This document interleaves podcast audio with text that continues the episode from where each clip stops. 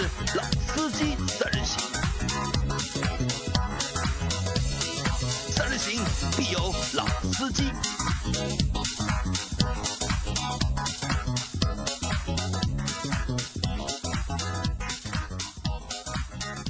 Hello，大家好，欢迎收听《老司机三人行》，我是杨磊。大家好，我周老师。Hello，大家好，我是张波，我们今天终于见到了久违的活着的张波，你们见到了？我已经两个星期没看到你了，嗯差不多吧？上个礼拜没有来，啊，上个礼拜没有那，我也没有看到你。再上个礼拜也没有来，嗯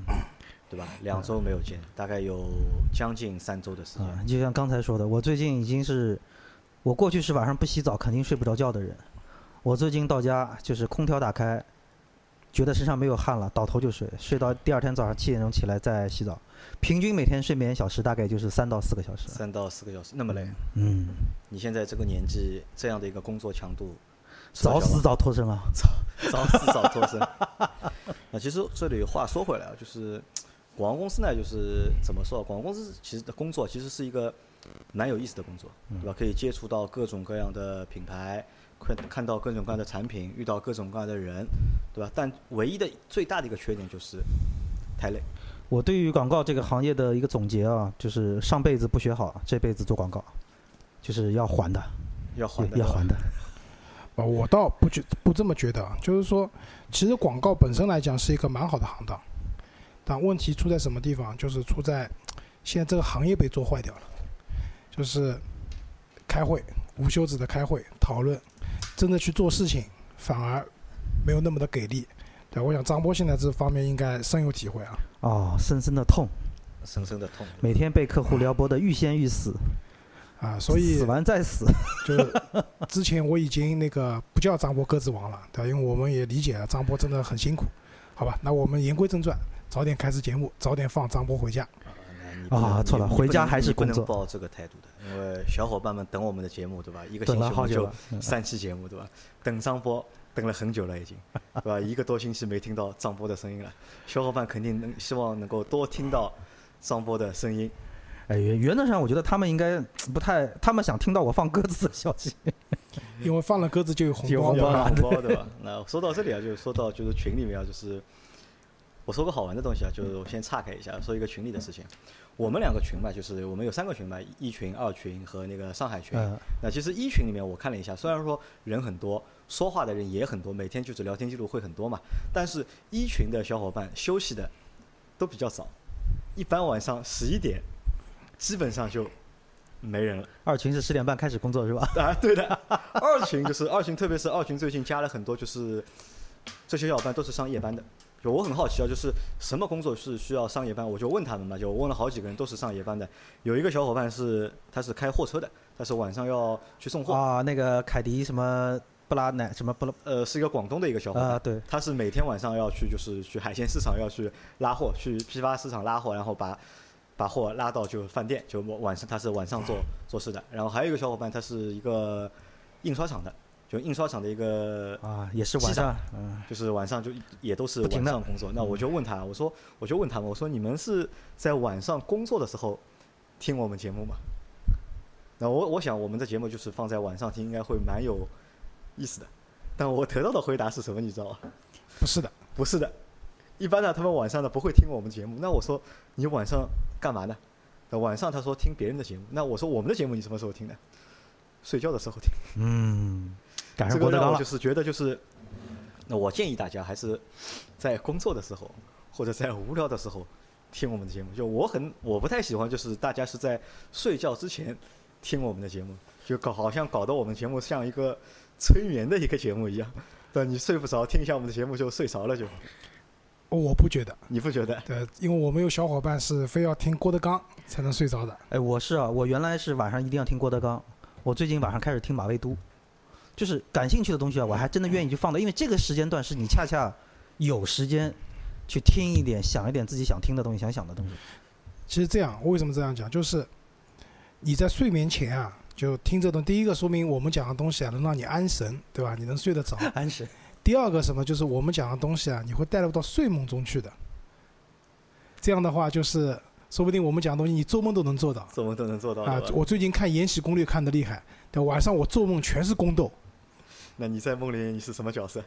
那么总共皇帝了啊，皇帝啊？这 这种人生赢家嘛，对吧？这肯定是最大的这个主角啊！哎，好吧，那我们言归正传。那这期节目呢，因为现在是七月啊八月下旬了，已经马上九月份要到了嘛。那我们这个月，我们这个星期我们会做七月份的一个中国乘用车的一个销量的一个排行的情况。那老规矩就是第一，我们分上下集嘛。第一集我们先来报就是轿车的一个销量。那在七月份轿车的一个销量排行上面，就是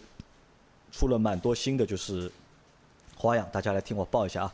排在第一名的是丰田的卡罗拉，七月份的销量是三万五千三百九十二台，一到七月份累计销量二十二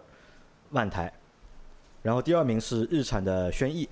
它的销量七月的销量是三万四千六百四十台，那一到七月的销量是二十四万五千台。第三名大众的朗逸，七月份的销量是三万三千四百八十四台，一到七月份的销量是二十五万四千多台，那就这个就是前三名。那第四名呢是大众的捷达，七月份的销量是两万七千四百七十四台，第五名大众速腾，两万四千五百九十六台，第六名大众的帕萨特，两万一千六百十一台，这个也是就是帕萨特大概近一年来最好的一次成绩啊，就是能够挤到前六名里面去。我们之前以前之前说过嘛，就能够挤到前十名的一个 B 级车，可能就是一个迈腾，能够挤到第九名啊，或者是第十名。但这次帕萨特它挤到了第六名，啊，第七名是迪吉利的帝豪，七月份的销量是两万零二十一台，第八名本田的思域，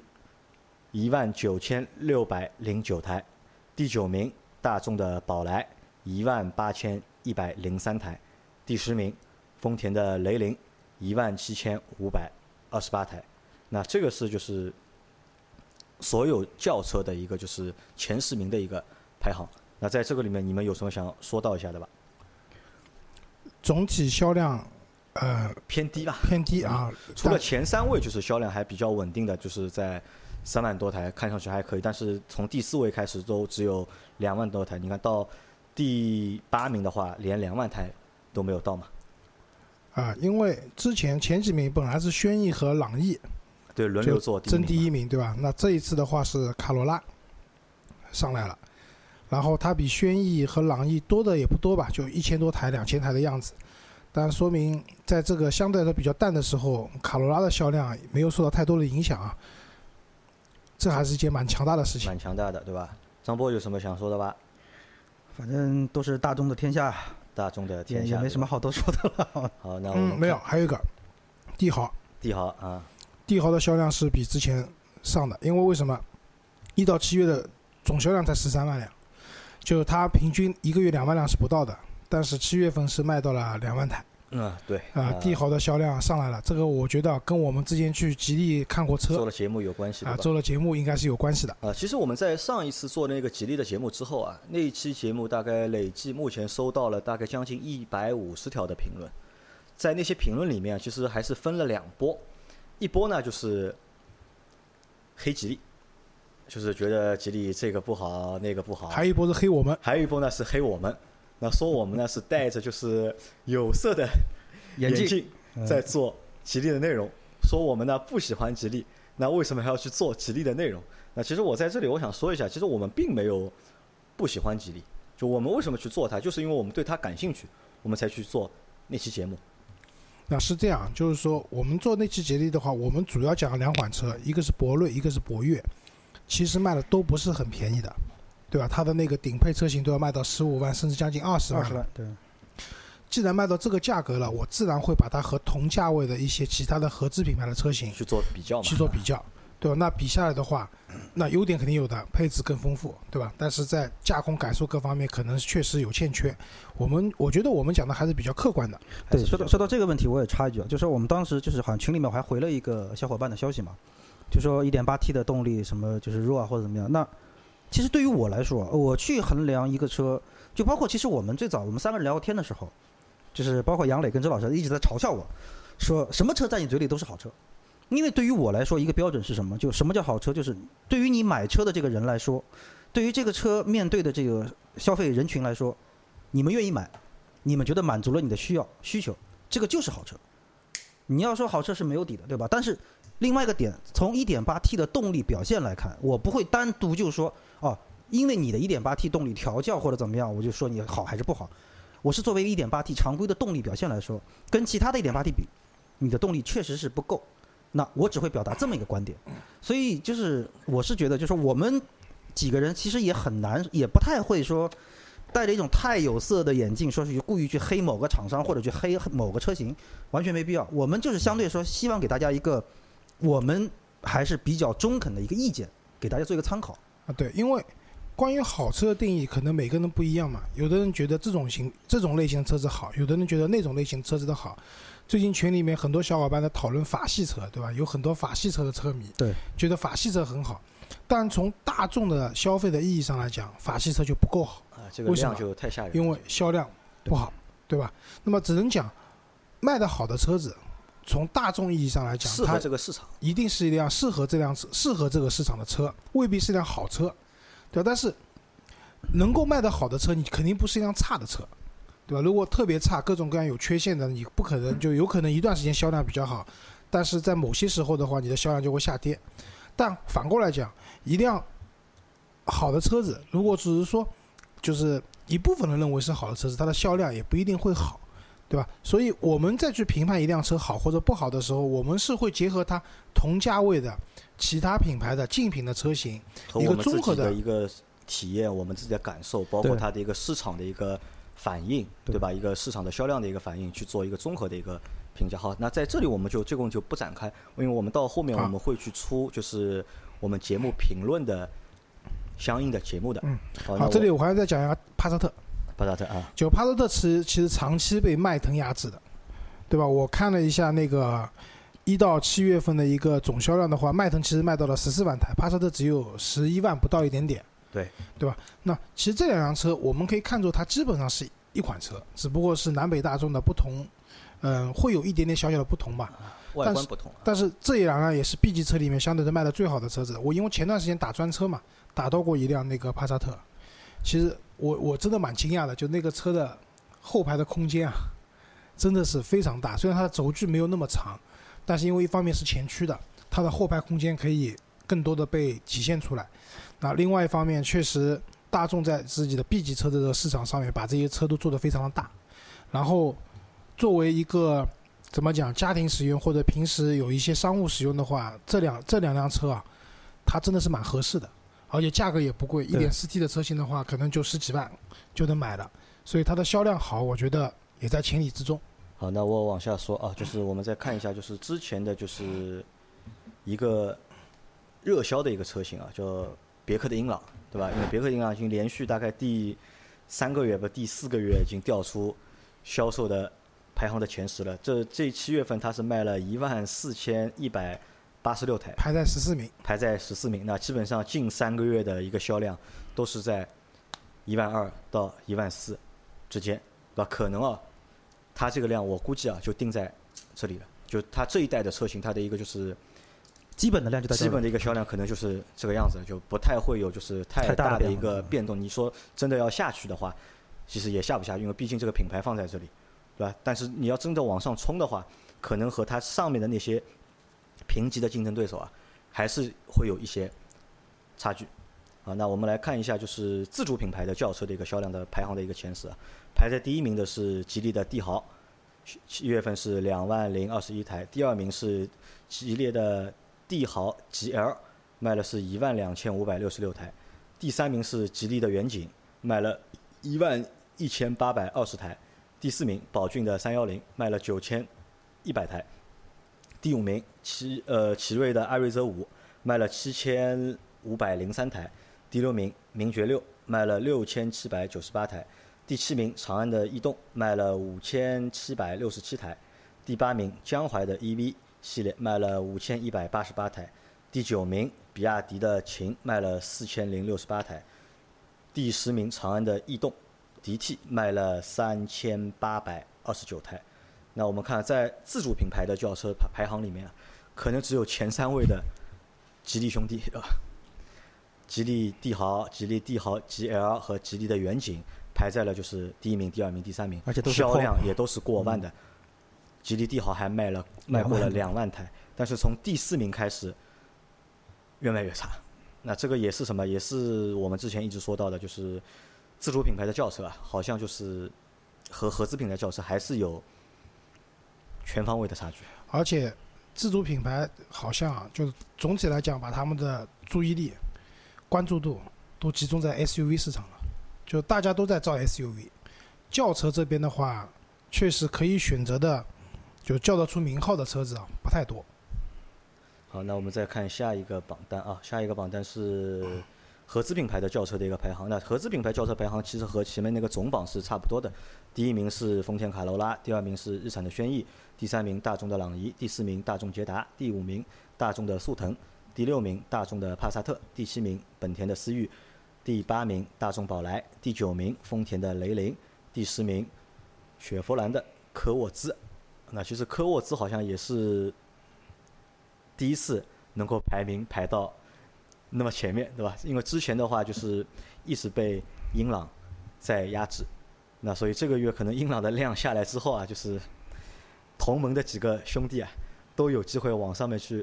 窜一下，就至少看看品牌差不多，然后有些好，有些不好，还能顶一下。包括就是别克的威朗，威朗好像在前再前一个月，在五月份的时候也排过一次，就是排的蛮前面，排的比销量比英朗高一点，我倒是觉得科沃兹的量不是来自于英朗的，不是来自于英朗，来自于赛欧吧。来自赛欧。因为赛欧其实量在往下跌，因为科沃兹现在也蛮便宜的，就比赛欧可能也贵不了多少，就是最低配的话。那么毕竟这两个车，我觉得科沃兹要比赛欧还要高级点要。啊、对啊，但是价格上面就跟宝骏的那个五幺零和那个五三零性质一样的嘛，就中间会有一些价格的重复段或者怎么样，尤其是经销商那边让完利以后，因为我觉得英朗的量的缺失，主要还是会去的集中到那种像朗逸啊、卡罗拉这边去，因为嗯、我觉得不太会有人在雪佛兰和别克两个品牌之间去动摇摇摆的，不会对吧？因为我差的蛮多的这两个品牌。好，那我来再报，我们再报一下，就是豪华品牌的一个轿车的一个销量排行。排在第一名的是奔驰的 C 级，七月份卖了一万两千六百二十七台，它一到九月份累计销售是九万四千三百台。第二名是奔驰的 E 级，七月份的销量是一万两千两百六十七台，一到七月份累计销量八万六千三百六十九台。第三名是奥迪的 A 4 L，卖了一万两千零二十四台，一到七月份累计销量九万一千九百六十台。第四名，宝马的五系，卖了一万一千九百九十八台，一到七月的累计销量是七万八千五百八十二台。第五名，宝马三系，七月份是九千六百三十三台，一到七月份是卖了七万六千一百四十八台。第六名，奥迪的 A 6 L，七月份是卖了九千三百三十三台。第七名是奥迪的 A 3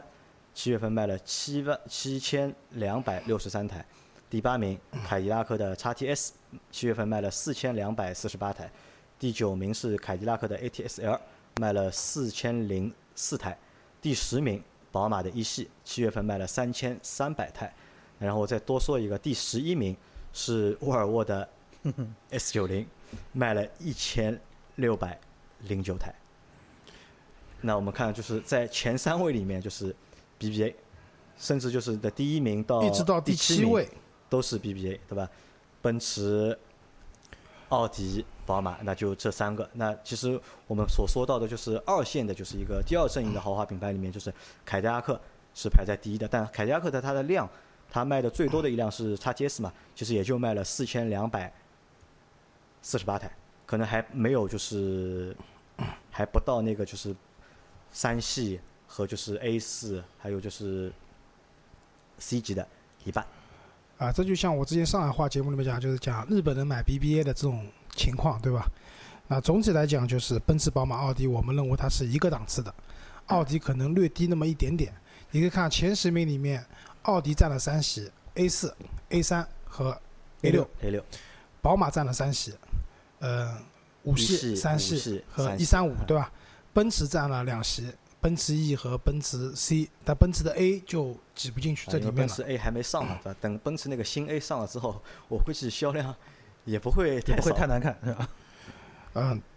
然后就是这里面我想讲两个点啊，一个是沃尔沃，沃尔沃就之前降价我们也做过节目的降十万，上个月好像是五月份的时候，呃，六月份的时候好像卖的还蛮多的，卖了四千多台好像，啊，对的。然后一下子到了七月份以后就掉的蛮惨的，又回来了。啊对的，因为按照它的平均销量的话，一到七月份至少也是三千台一个月，但这个月只有三千的一半嘛，一千六百台，这是一个。那第二个点，我们在这里面没有看到新的那个雷克萨斯的 ES 那因为它是进口的，所以不会统计在我们这张就是啊国产车的一张表里面。啊，回头我们也可以去看一下，找一下就 ES 的一个销量怎么样，因为这个车前段时间我觉得在朋友圈里面非常火，对，而且关注的人还蛮多的。关注的蛮多的，但最终会去买这辆车的人，因为雷克萨斯尿性什么，就是不降价，不降价算了，还要加价，对吧？所以就是最终会买单的人有多少，那这个就不好说了。好，那我们再换一个榜单啊，我们来说一下大型车的一个大型轿车的一个排行，排在第一名的是奔驰的 E 级，七月份卖了一万两千两百六十七台，第二名宝马五系，七月份卖了一万一千九百九十八台，第三名是奥迪的 A 6 L，卖了九千三百三十三台，第四名凯迪拉克的 x T S 卖了四千两百四十八台，第五名丰田的皇冠卖了两千零五十六台，第六名大众的辉昂卖了一千八百四十七台，第七名是沃尔沃的 S 9 0卖了一千六百零九台，第八名是宝马五系的新能源卖了一千两百三十五台，第九名捷豹的 XFL 卖了一千一百三十一台，第十名凯迪拉克的 CT 6卖了一千一百零七台。那这个其实和就是因为在大型车里面，就是基本上是没有自主品牌的嘛，因为我们目前好像也没有自主品牌大型车，除了红旗它有 C 级的 轿车，然后其他的品牌就没有 C 级的轿车卖五百万那辆，对吧？就即即使有的话，估计也肯定是卖不动的嘛。那在这个里面，其实我我想说的是什么？我想说的是，除了就是你看，我们看就是在大型车里面跑得了量的，你们看 BBA 的三个，宝马、宝马、奔驰、奥迪那三台那三台车都能够一个月，奥迪稍微差一点是九千三百三十三台，也近万了。近万，但五系和 E 级都是过万的。如果五系如果把就是它新能源新能源的那一千两百多台加上去的话，它的销量会超过奔驰 E 级，会比 E 级的销量更多一些。万三千多台一。万三千多台，对吧？那可能就是在大型车里面，就是基本上就这三家的，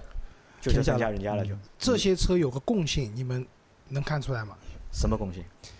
优惠幅度都非常大。优惠幅度大了，这里我们讨论个问题啊，你们觉得一辆车出来以后，尤其像这种车，四五十万级别的、三四十万级别的，我到底是定一个很低的价格，也不是说很低吧，就是可能就是现在终端优惠的这种价格定出来，然后正常价格去卖，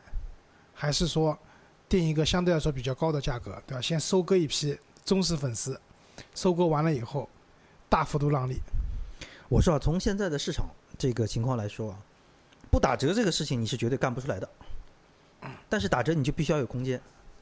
所以而且呢，就是说除了打折之外，它还要为后续的那些车型的细分啊再留一点空间出来，比如说改点配置啊或者加点配置。所以原则上来说，肯定是先往高了卖，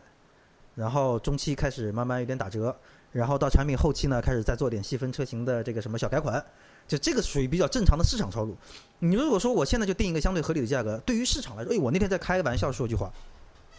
我说中国现在的汽车消费是一个什么？中国现在的汽车消费市场有点跟大那种大妈大婶去菜场买菜是一个德行，就是你这个菜多少钱一斤？五块，老板四块卖不卖？老板四块卖了，好，四块你卖吧，你不要动啊，你把筐拿出来，我自己挑。都挑完之后，老板称完了，啊，你再给我加两个吧，自己再抓两个往里一放不是一个送把葱嘛？啊，完了之后啊，最后是走的时候再抓送把葱走。的时候再送把葱。在中间这个环节，你有任何一个环节不满足这些消费者，这帮老娘们儿就拉着人骂你，你是奸商，你是黑心商贩。你看看你的隔壁摊贩，你都人家都送葱了，人家都让我自己挑，怎么样怎么样？所以在这样，我其实觉得说这样一种市场消费本身其实是带一种畸形的。那倒过来说，我们有的时候在说厂商不道德，厂商黑心，厂商怎么样怎么样？那实话说也是被市场所迫，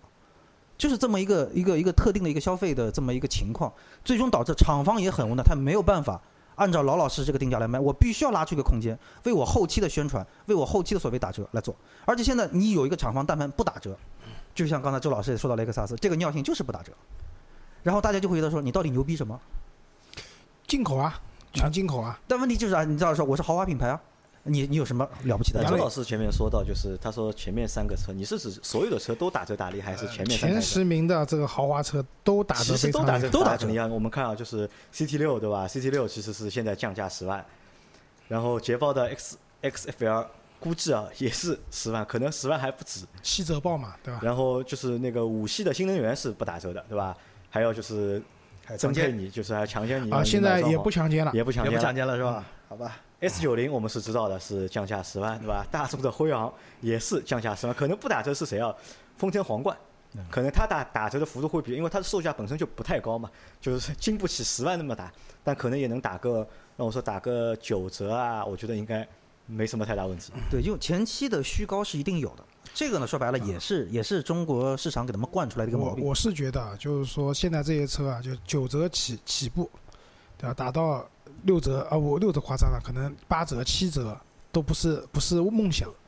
那这就是个问题，就是大家买东西啊，这个东西在跌价的时候，你会觉得，哎、我会不会买贵？反而是在涨价的时候，大家都跟进，对吧？就像股票一样，跌的时候没人买的，涨的时候买都买不到。对。那么，就像张波刚刚讲的，我觉得这也是一个不太健康的一个市场的一种行为，所以我比较喜欢领克啊。就除了车本身以外，我也比较喜欢领克的这种销售的制度。领克就是没有优惠的，对吧？因为他们销售话讲，我要是给你优惠了，我就被开除了，对吧？这个系统里面都进不去的。那大家既然说啊，这个车我知道了，反正没有优惠嘛，我早买晚买，对，都是这样。当然，它关键是在销量还过得去的情况下，它守住了这个价格，对吧？就像我以前做过一个品牌，上市的时候，号称一年内绝不打折，打折的话赔钱，结果上市半年就打了一个蛮大的折扣，卖绿宝啊，啊、不要说出来嘛，对吧？然后就有人去经销商那边闹嘛，说当初你说好的不打折，然后有些人可能跟经销商签了协议的，那就赔钱了。那没有签协议的话，那就过去就过去了。闹也就闹了，嗯就这么回事情了，对吧？那么这种情况在，其实不光这豪华车，你们会哪怕就卖十万块钱的车啊，现在都可以给你便宜个两万三万，对，对吧？我前两天去看了一下 smart，十二万六千八的车优惠两万，十万六千八就能买了。对吧？就是一下子我就感觉，哦呦，这个车，他要是告诉我我们一分钱不便宜的，我们进口车怎么样，我说不定还更心动一点，嗯对吧？但是他跟我说现在优惠两万，那我就在想，保不齐到年底再便宜个到年底说不定还能再便宜一万，对吧？就大家都这种心态嘛，其实我觉得这是不健康的。那我倒是希望这有一天啊，我们中国的汽车市场可以是说车子的价格是恒定的，对吧？然后通过更多的是你车子的服务、服务你车子的技术、科技去打动你的用户，那我觉得会更好。好尤其是在这个四五十万级别的车子里面，对更应该是这样的。我觉得，好，那我们再换一个，前面说的是大型轿车，那现在换一个中型轿车的一个前十的排行。第一名是大众的帕萨特，七月份是两万一千六百十一台；第二名大众的迈腾，一万五千五百零七台；第三名丰田的凯美瑞，一万五千四百五十八台；第四名本田的雅阁，一万三千三百零六台；第五名奔驰的 C 级，一万两千六百二十七台；第六名奥迪的 A 四 L，一万两千零二十四台，第七名雪佛兰的迈锐宝九千七百十九台，第八名宝马的三系九千六百三呃九千六百三十三台，第九名日产的天籁八千二百五十六台，第十名别克的君威六千六百二十二台。那我们去看，就在前面大型车的排行里面啊，就是基本上都是豪华品牌，就排在前面的都是豪华品牌，但是在中级车里面，就是合资品牌，合资品就是普通的合资品牌，就占据了就是前面的三席嘛，大众的两席，就大众的帕萨特和大众的迈腾，第三名是丰田的凯美瑞，第四名是本田的雅阁嘛。那其实在这个里面，我觉得就是大众的帕萨特和大众的迈腾那，基本上就是他们可以轮流去做这个就是 B 级车第一名和第二名的一个位置的轮换。那第三、第四名，我觉得可能到后面的半年里面也都是这个样子，就丰田的凯美瑞和本田的雅阁。因为雅阁虽然说比凯美瑞上市要晚将近半年时间，但是它现在的一个量基本上和凯美瑞是差不多的，都能够一个月卖个一万四千台左右。啊，这个里面这个市场里面有个问题是，BBA 各有一款，但 BBA 基本上已经他们价格下探，把那些原本应该卖二十几万的合资 B 级车都去卖十几万啊，对，因为我们看十七八万、十六、十五六万甚至都有前面四名。里面本来都是二十几万的车，对对吧？现在都是在十五、但是十五六七万现在的他们那个车子主力销售区间都是在二十万以内的，对，因为奔驰 C、奥迪 A 四、宝马三系他们的主力销售区间是二十多万的，对吧？这个下探的是比较厉害的。所以从另外一个角度来说，就是现在再有新车上市的时候，你们的定价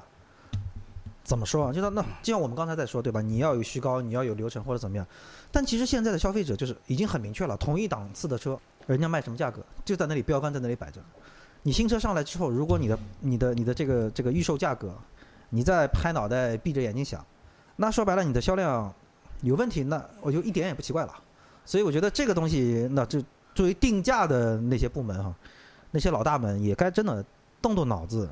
看一看市场，别光知道折磨 agency，好吗？张波那个，其实我是觉得，你定一个有诚意的价格，哪怕你终端让利少一点，对吧？人家去买车的时候，销售跟他讲的呀，我们这个车价格，你看，同样配置甚至配置更好的，我的定价都比已经比对手低很多了。我现在确实给不了你太多优惠，我觉得大家也是能接受这样一个点的，对吧？因为大家会去比较嘛，我同样买一个这个级别的车，差不多的配置的情况下，不同品牌我最后落地花了多少钱？那你定一个有诚意的价格，其实至少是可以吸引别人过先过来看嘛，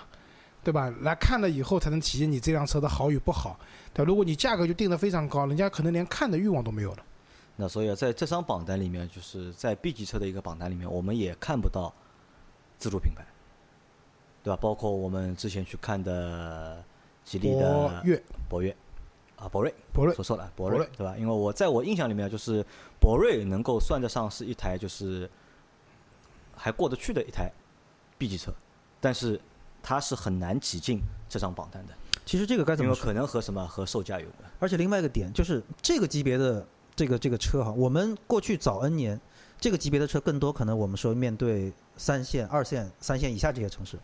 但是现在因为就是说整个自主品牌的 SUV 这块强了之后，其实对于这些城市来说，就消费者来说，他们更多的会去选 SUV。那反倒是大城市现在因为呃交通的很多问题拥堵啊，大家反而会比如说像周老师第二台车，他一定会选的稍微小一点的车。所以在这个情况下，我要再选小车的型，我在这个大城市里面，我一定对品牌溢价是会非常看重。所以在这个层面上，你的质量稳定性、你的品牌的口碑等等各方面，你的实话说，本土品牌要打进来，确实还会有点难度的。好，那我们再下探一个级别，我们到紧凑型的级别看一下。那紧凑型级别就是又和前面那个 合资品牌的一个销量排行是一样的，就把迈腾拿掉嘛，啊，第一名是啊不是丰，帕萨特拿掉，把巴特第一名第一名是丰田的卡罗拉，第二名日产轩逸，第三名大众朗逸，第四名大众捷达，第五名大众速腾，第六名吉利的帝豪，第七名是本田的思域，第八名大众的宝来，第九名是丰田的雷凌，第十名是雪佛兰的科沃兹。那这个榜单其实也没有什么就是过多好说的，唯一好说的就是什么呢？唯一好说就是因为周老师在上个星期又拍到了一张上海牌照，对吧？他要再去买一台车，那很有可能他会去选一台，因为紧凑型的车也是他在他的一个选择里面嘛，对吧？有可能会在这个里面有可能会去选一台车，那这个我们到后面会单开一期节目去聊，我选的车应该不在这里面，不在这里面，对吧？除了卡罗拉的混动有可能，但可能性也不大。也不大，被我反驳掉了，对吧？那然后再看一下小型车啊，小型车是排在第一名的是大众的 Polo，七月份是卖了一万三千五百四十一台，第二名是本田的飞度，卖了一万两千六百六十二台，第三名是雪佛兰的赛欧，卖了一万两千零七十台，第四名宝骏的三幺零卖了九千一百台，第五名丰田的威驰卖了六千两百三十五台。那我这只我只记了前五名，因为到第六名开始的话，就是这个数量又非常的小了。反正在小型车里面能卖得动的，就是能够过万的，其实也就三台车吧：大众的 Polo、本田的飞度和雪佛兰的赛欧。哎，丰田威驰这个车，你们现在路上还看看到吗？，威驰好像很少了。基本上这个情况是这样的，就跟杨磊质疑为什么轩逸卖了那么多一样的，这个车主力销售市场肯定不在上海这样的城市。啊，轩逸现在我我我知道了，我看看得多，因为我以前不不太认识轩逸，现在我认识了，我马路上就 观察就能看到。了是吧？啊，但是威驰好像真的是少，但是你轩逸在路上看到的概率远没有朗逸高，美朗啊，对，美高这个这个完全没有远没有朗逸高，远没有那个卡罗拉高，对，对吧？但是它其实卖的不少的。啊，那我们再看啊，就是前面是小型车，然后再看一个最后一个微型车。微型车我也只记了就是前四名的一个排行的一个情况。第一名是奇瑞的 EQ，卖了三千六百六十五台；第二名是华泰的 EV 幺六零，卖了三千三百二十台；第三名是江铃的 E 两百，卖了两千五百台；第四名是众泰的 E 两百，卖了一千九百十九台。好像在七月份里面啊，就是这个微型车的这个销量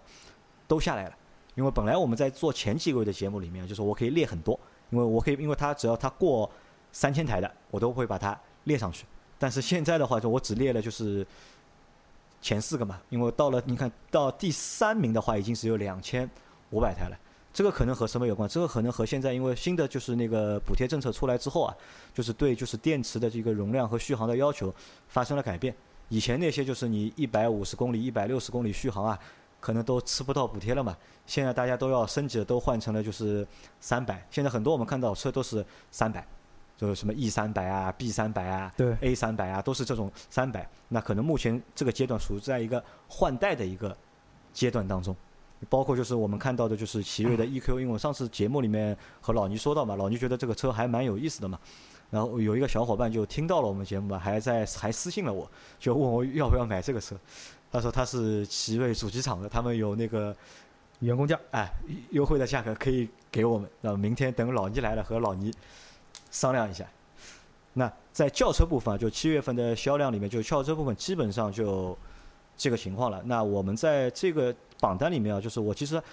我刚才在读的这个过程当中，我想了一下，其实我们还可以根据这个些榜单，再引出两集或者三集新的内容。那比如说，我想做一集什么？我想做一集内容是关于我们谈一谈 C 级车，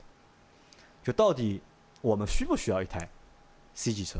或者是什么样的人更适合使用一台 C 级车？这我觉得可以作为一个话题去谈一谈。那第二个呢是说到 B 级车的时候呢，我想去做一个专辑，做一个什么？做一个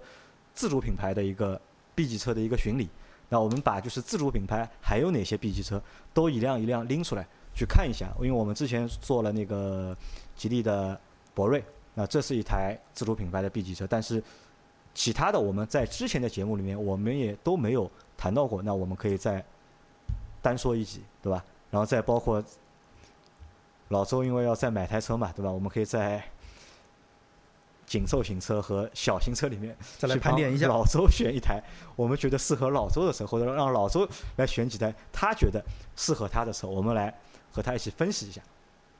嗯，可以。好吧？那我们这期的节目就到这里，感谢大家的收听，那欢迎收听我们的下集，好，谢谢大家，再见。好，再见。拜拜。